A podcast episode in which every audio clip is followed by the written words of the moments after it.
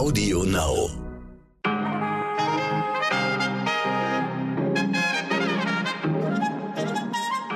Guten Morgen, liebe Podcast-Familie. Heute ist Freitag, der 29. Oktober. Ich bin Michelle Abdullahi und hier ist für Sie heute wichtig. Nicht aufregen, aber ich sag's trotzdem. Happy Halloween. So kurz vor diesem sehr kommerziellen und ähm, meiner Meinung nach eigentlich ganz netten Volksfest reden wir heute über die wirklich wichtigen Themen, die manchmal aber doch ein wenig angsteinflößend sind. Wir sprechen über das sogenannte Spiking in Großbritannien, wo Frauen in Clubs durch Spritzen unter Drogen gesetzt werden. Außerdem klären wir auf, was diese ominöse Totimpfstoffe sind und wir sprechen mit Dr. Friederike Otto über den Klimawandel. Sie ist eine echte Koryphäe auf dem Gebiet der Zuordnungswissenschaft. Was genau das bedeutet, hören Sie bei uns. Und wenn Sie sich denken, nicht schon wieder Klimawandel, äh, wir bringen immer wieder neue Aspekte rein, meine Damen und Herren. Nicht die Augen und Ohren zumachen, sondern bitte ganz genau zuhören. Ähm, vielleicht nimmt man doch noch was mit. Und generell keine Angst. Wie immer meckern wir nicht nur, wie negativ alles ist. Nein, nein, wir blicken nach vorne und überlegen, was wir tun und besser machen können. Gerne auch mit Ihnen, liebe ZuhörerInnen. Ich freue mich, dass Sie dabei sind.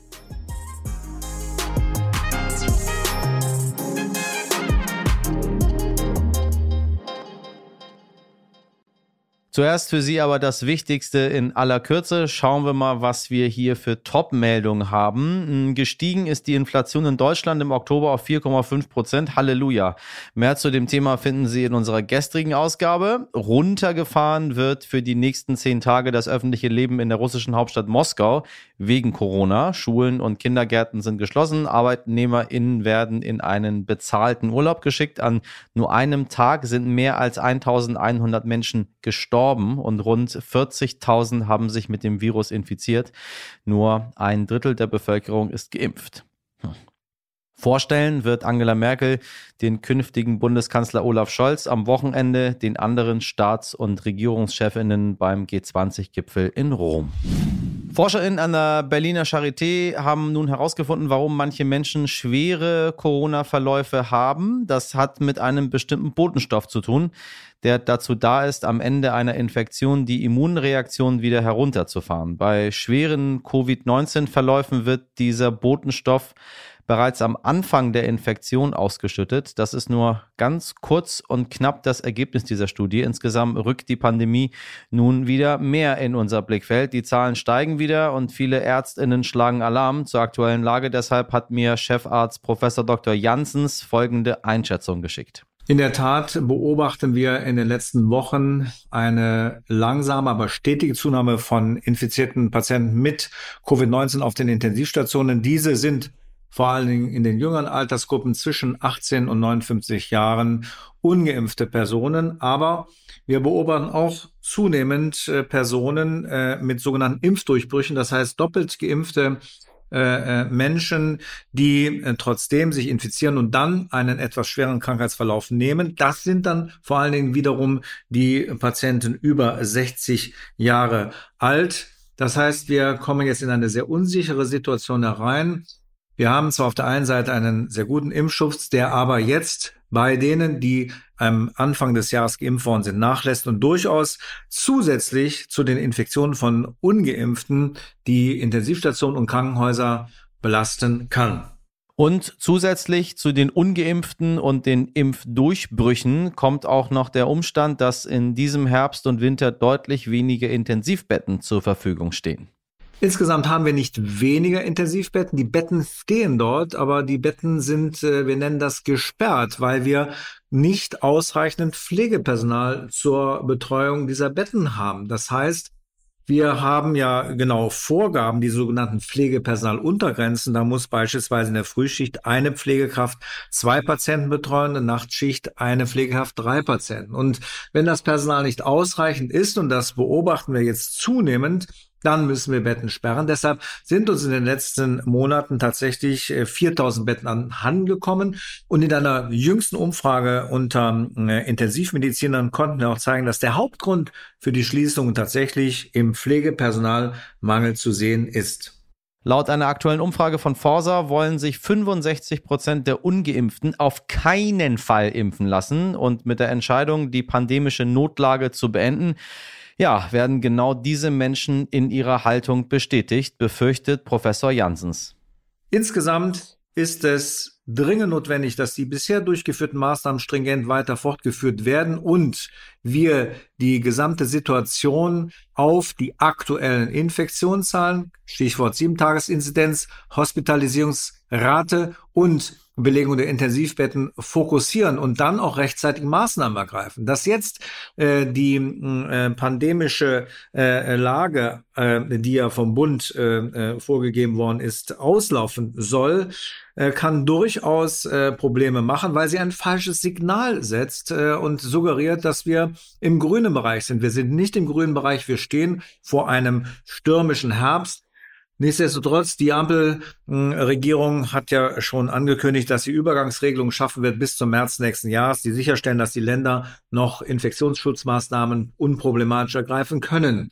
Dennoch ist das gesamte Signal zum jetzigen Zeitpunkt, wo wir in den Herbst reinkommen, sicherlich äh, problematisch und kann dazu führen, dass die äh, Leute, die noch nicht geimpft sind, noch viel weniger sich motiviert fühlen, endlich doch die Impfung anzunehmen und sich damit sich aber auch andere zu schützen. Aus diesem Grunde plädieren wir natürlich ganz stark dafür, dass alles an Maßnahmen ergriffen wird, um die Impfungen doch noch zu den Impfskeptikern, Impfunwilligen zu bringen, dass weiterhin Hygienemaßnahmen, Infektionsschutzmaßnahmen einbehalten werden und durchgeführt werden und dass wir im Gesamtkonzept tatsächlich dafür Sorge tragen, dass damit eine Gesamtüberlastung äh, des intensivmedizinischen Personals, aber auch äh, in den Bereichen äh, der Normalstation und im ambulanten Bereich verhindert wird.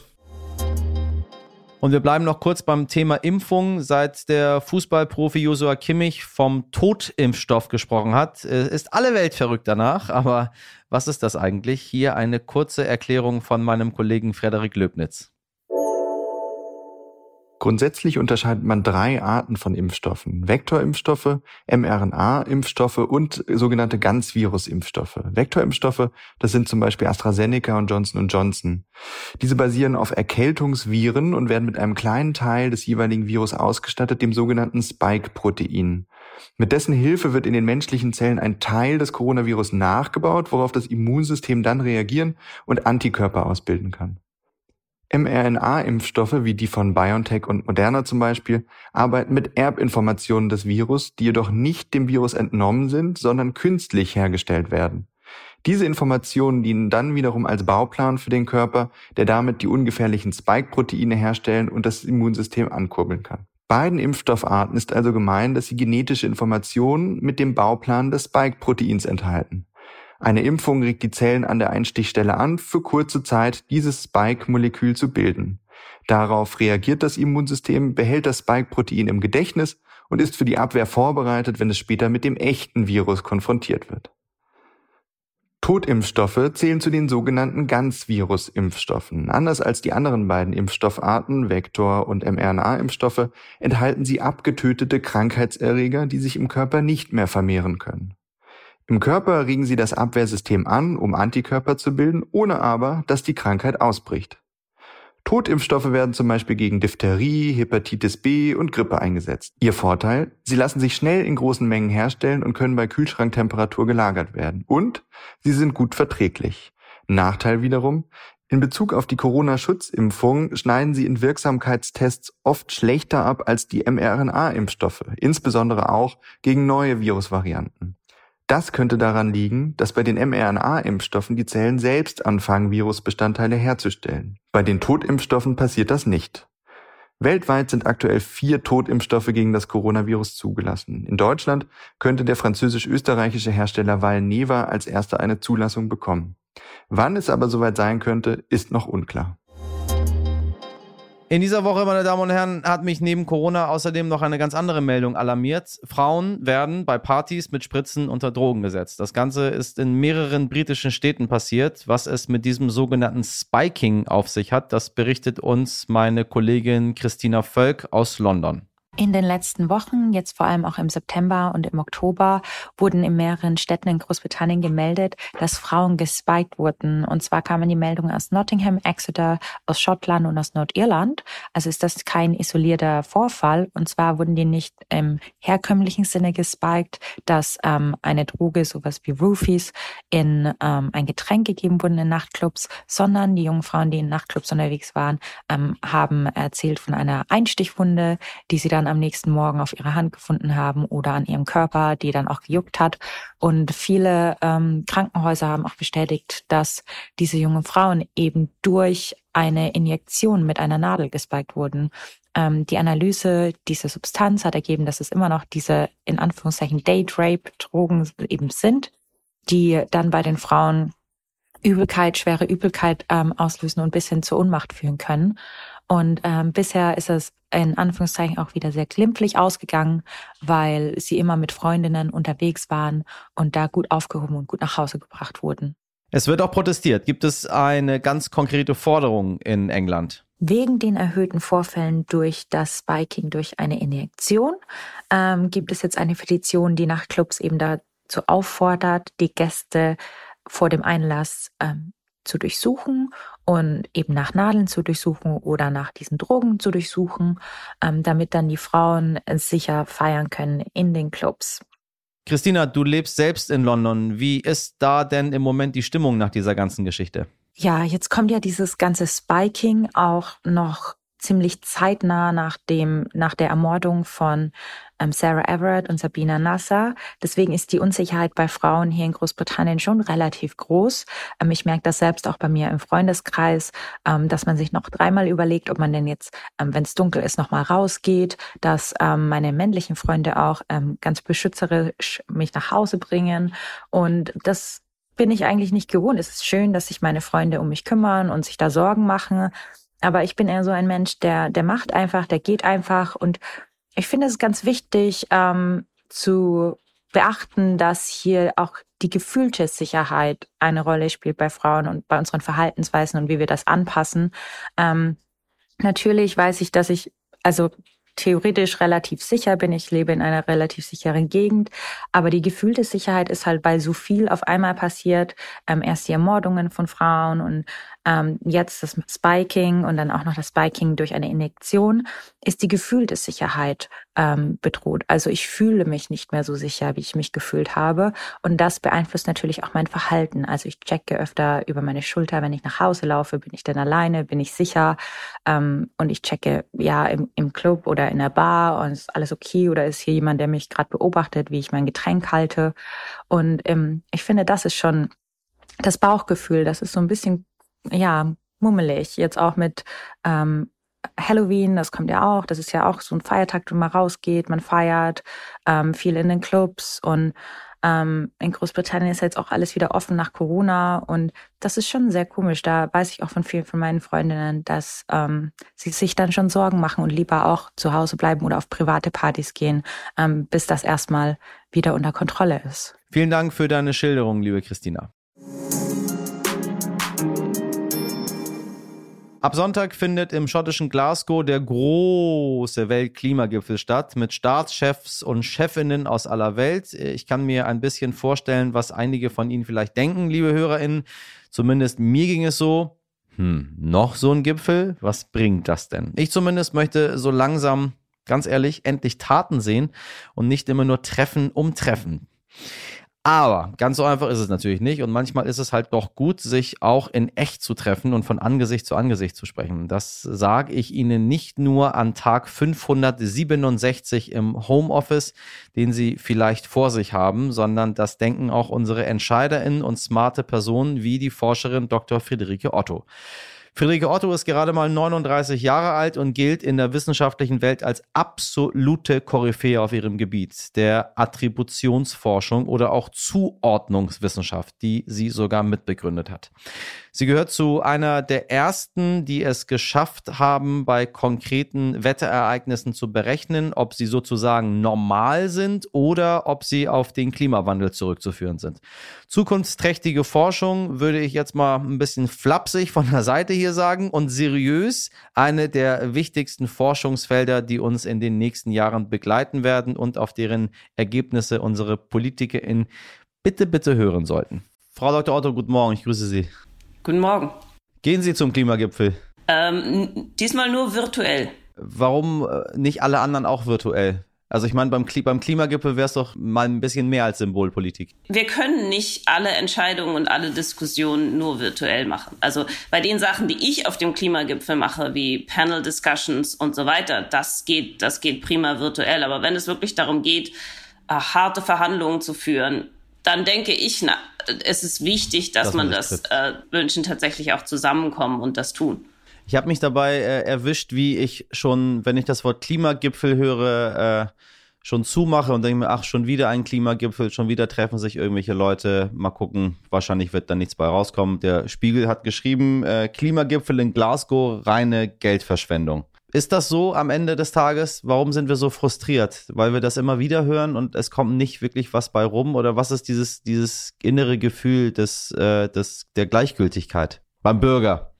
Ja, also ich meine, diese Klimagipfel sind natürlich nicht wahnsinnig aufregend. Und, ähm, und gerade jetzt in Glasgow ist ja auch nicht, wie jetzt zum Beispiel in Paris, wo es darum ging, ein neues globales Klimaabkommen ähm, zu schaffen. Wir haben das Abkommen, wir haben das Pariser Abkommen seit 2015.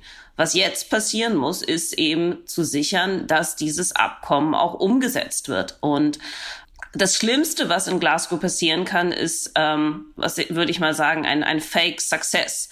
Also äh, wenn, wenn sich dann die Staats- und Regierungschefs hinstellen und, äh, und sagen, ja, wir haben uns geeinigt und wir werden also alle unsere Ambitionen erhöhen und dass eben bloß Worte bleiben. Denn das was jetzt wirklich passieren muss, ist eben, dass die globalen Ziele die im Pariser Abkommen drinstehen und die auch die nationalen Ziele, die sich die Staaten gesetzt haben, also netto null bis 2050, dass das in konkrete Umsetzung übersetzt wird in den Nationalstaaten. Insofern, es ist kein sehr sexy Thema. Es ist nichts, was sich jetzt in großen Ankündigungen sagen lässt, äh, was ein erfolgreicher ähm, Klimagipfel sein wird. Insofern ist es also nicht nur schon wieder einer, sondern es ist auch, wenn es gut läuft, dann werden wir das wahrscheinlich nicht in großen Schlagzeilen merken, sondern in tatsächlich sinkenden Emissionen in den nächsten Jahren. Denn das ist das Einzige,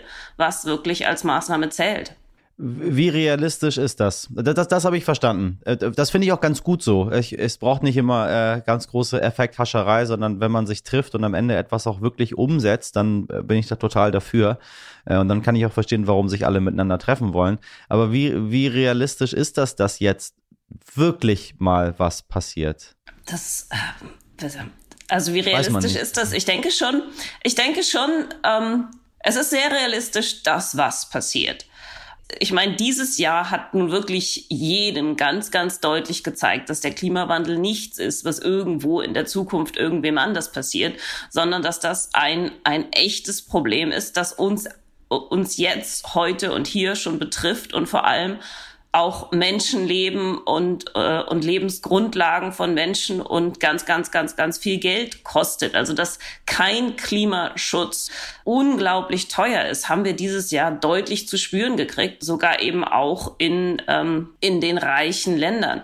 Insofern denke ich, ist es klar, dass etwas passieren wird. Aber dass das dazu führt, dass dann auch tatsächlich die Emissionen deutlich anfangen zu senken. Das, äh, das vermag ich nicht vorherzusagen.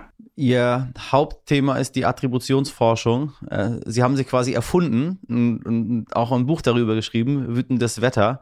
Äh, bevor wir da einsteigen, können Sie uns sagen, was Attributionsforschung respektive Zuordnungsforschung ist? Also erfunden habe ich sie nicht. Erfunden hat sie tatsächlich Klaus Hasselmann, der den Nobelpreis für Physik dieses Jahr bekommen hat. Der hat das für äh, die globale Mitteltemperatur gemacht. Und das heißt, ähm, im Prinzip, was man bei der Zuordnungsforschung macht, ist die kausalen Ursachen für ähm, Beobachtungen, die man trifft, äh, herauszufinden. Also ähm, zum Beispiel, wir sehen Die äh, globale Mitteltemperatur steigt seit, seit Mitte des Jahrhunderts ganz krass an, also Mitte des letzten Jahrhunderts ganz deutlich an, genauso wie eben die CO2-Emissionen.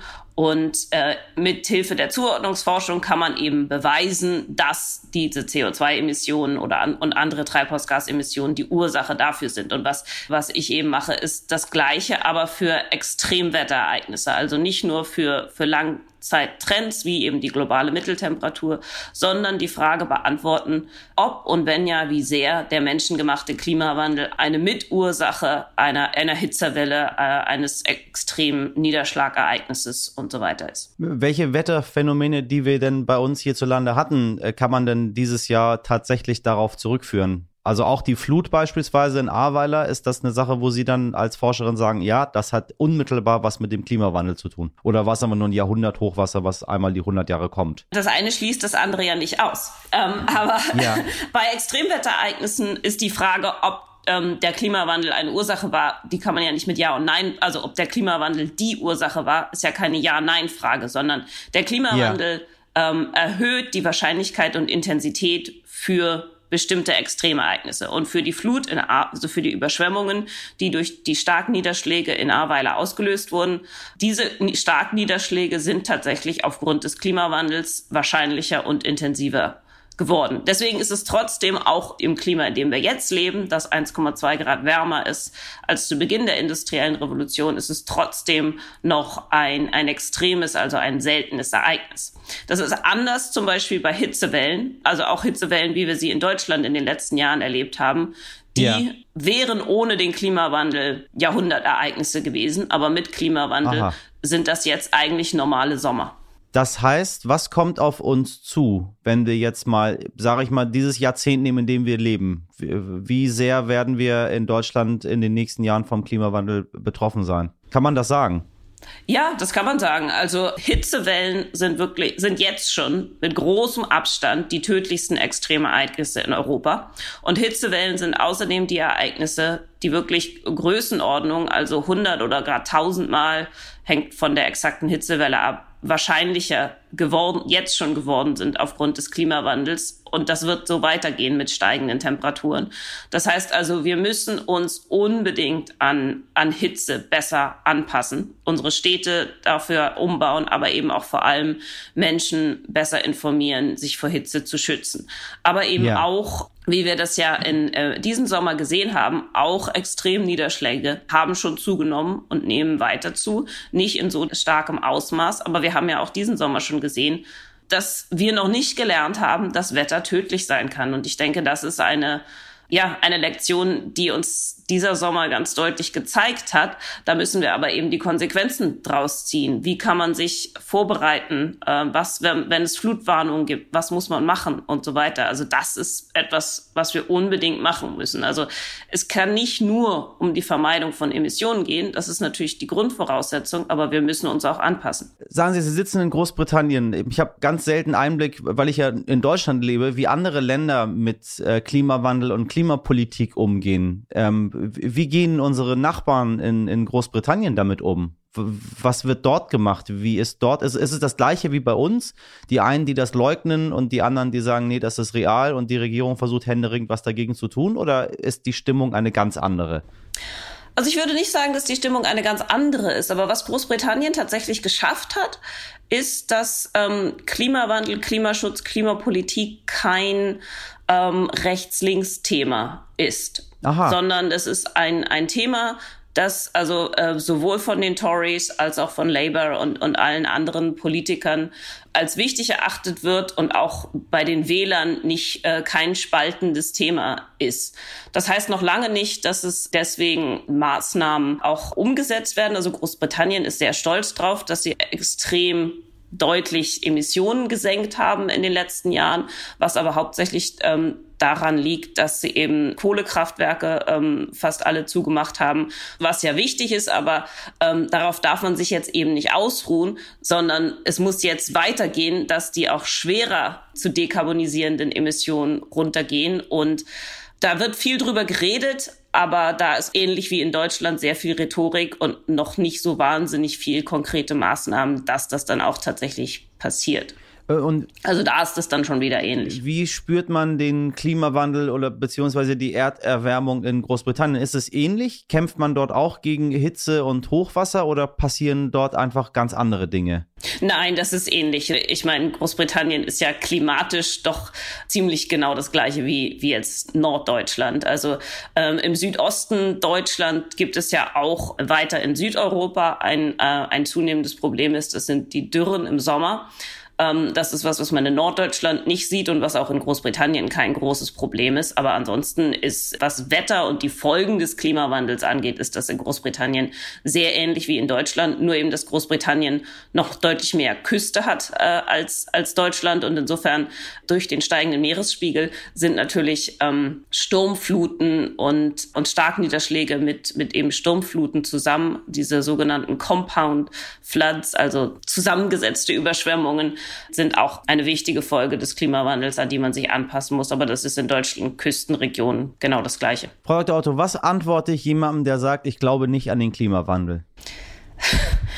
Ähm, äh, der Klimawandel ist, ist keine Religion. Der Klimawandel ist ähm, ein, ein Phänomen, das auf den absoluten Grundgesetzen der Physik beruht. Und da kann man nicht dran glauben oder nicht. Also wenn man nicht an die Physik glaubt, dann, dann hat man in, in unserem Alltagsleben ein, ein, ein viel größeres Problem, äh, als man vielleicht mit politischen Maßnahmen hat. Ähm, ja. Wie viel werden Sie für Ihre Forschung angefeindet, für das, was Sie sagen?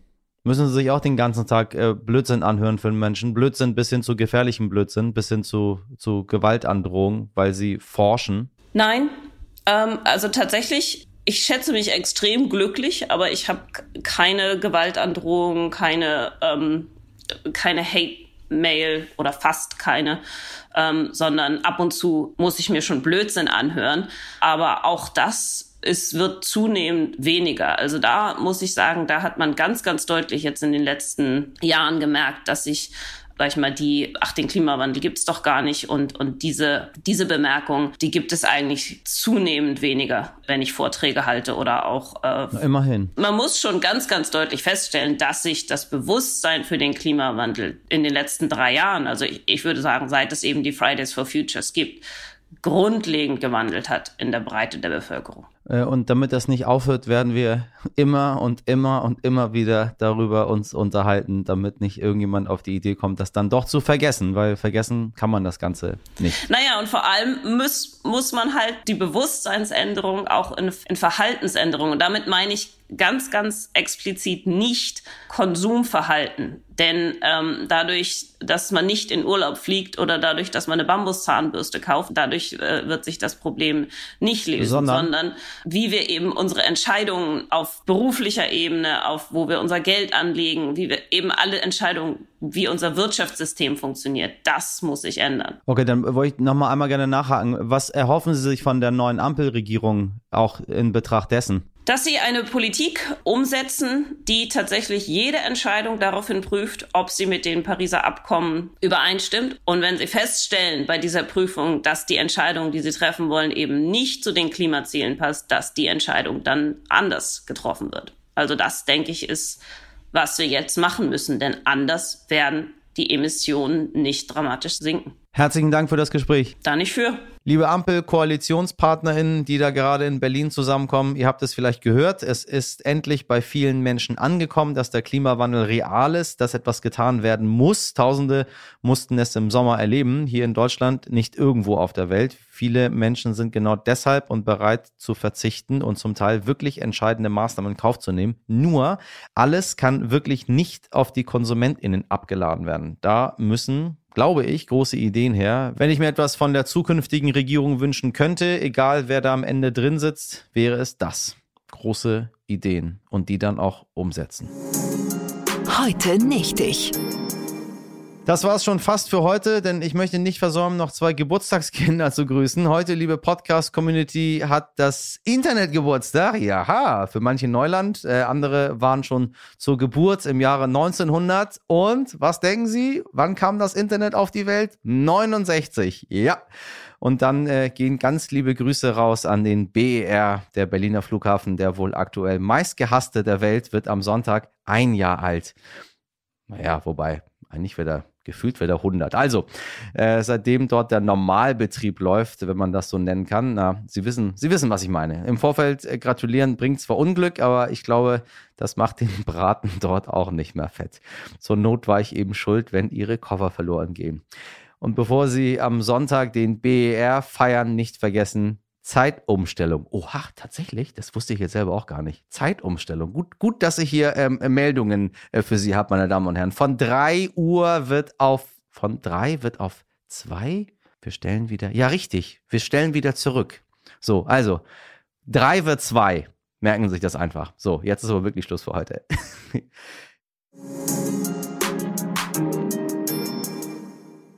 Liebe Zuhörerinnen, wenn Sie äh, hier angekommen sind, dann haben Sie zu unserer großen Freude unsere lange Version gehört. Ja, denn die gestaltet meine Redaktion jeden Tag mit ganz viel Herzblut.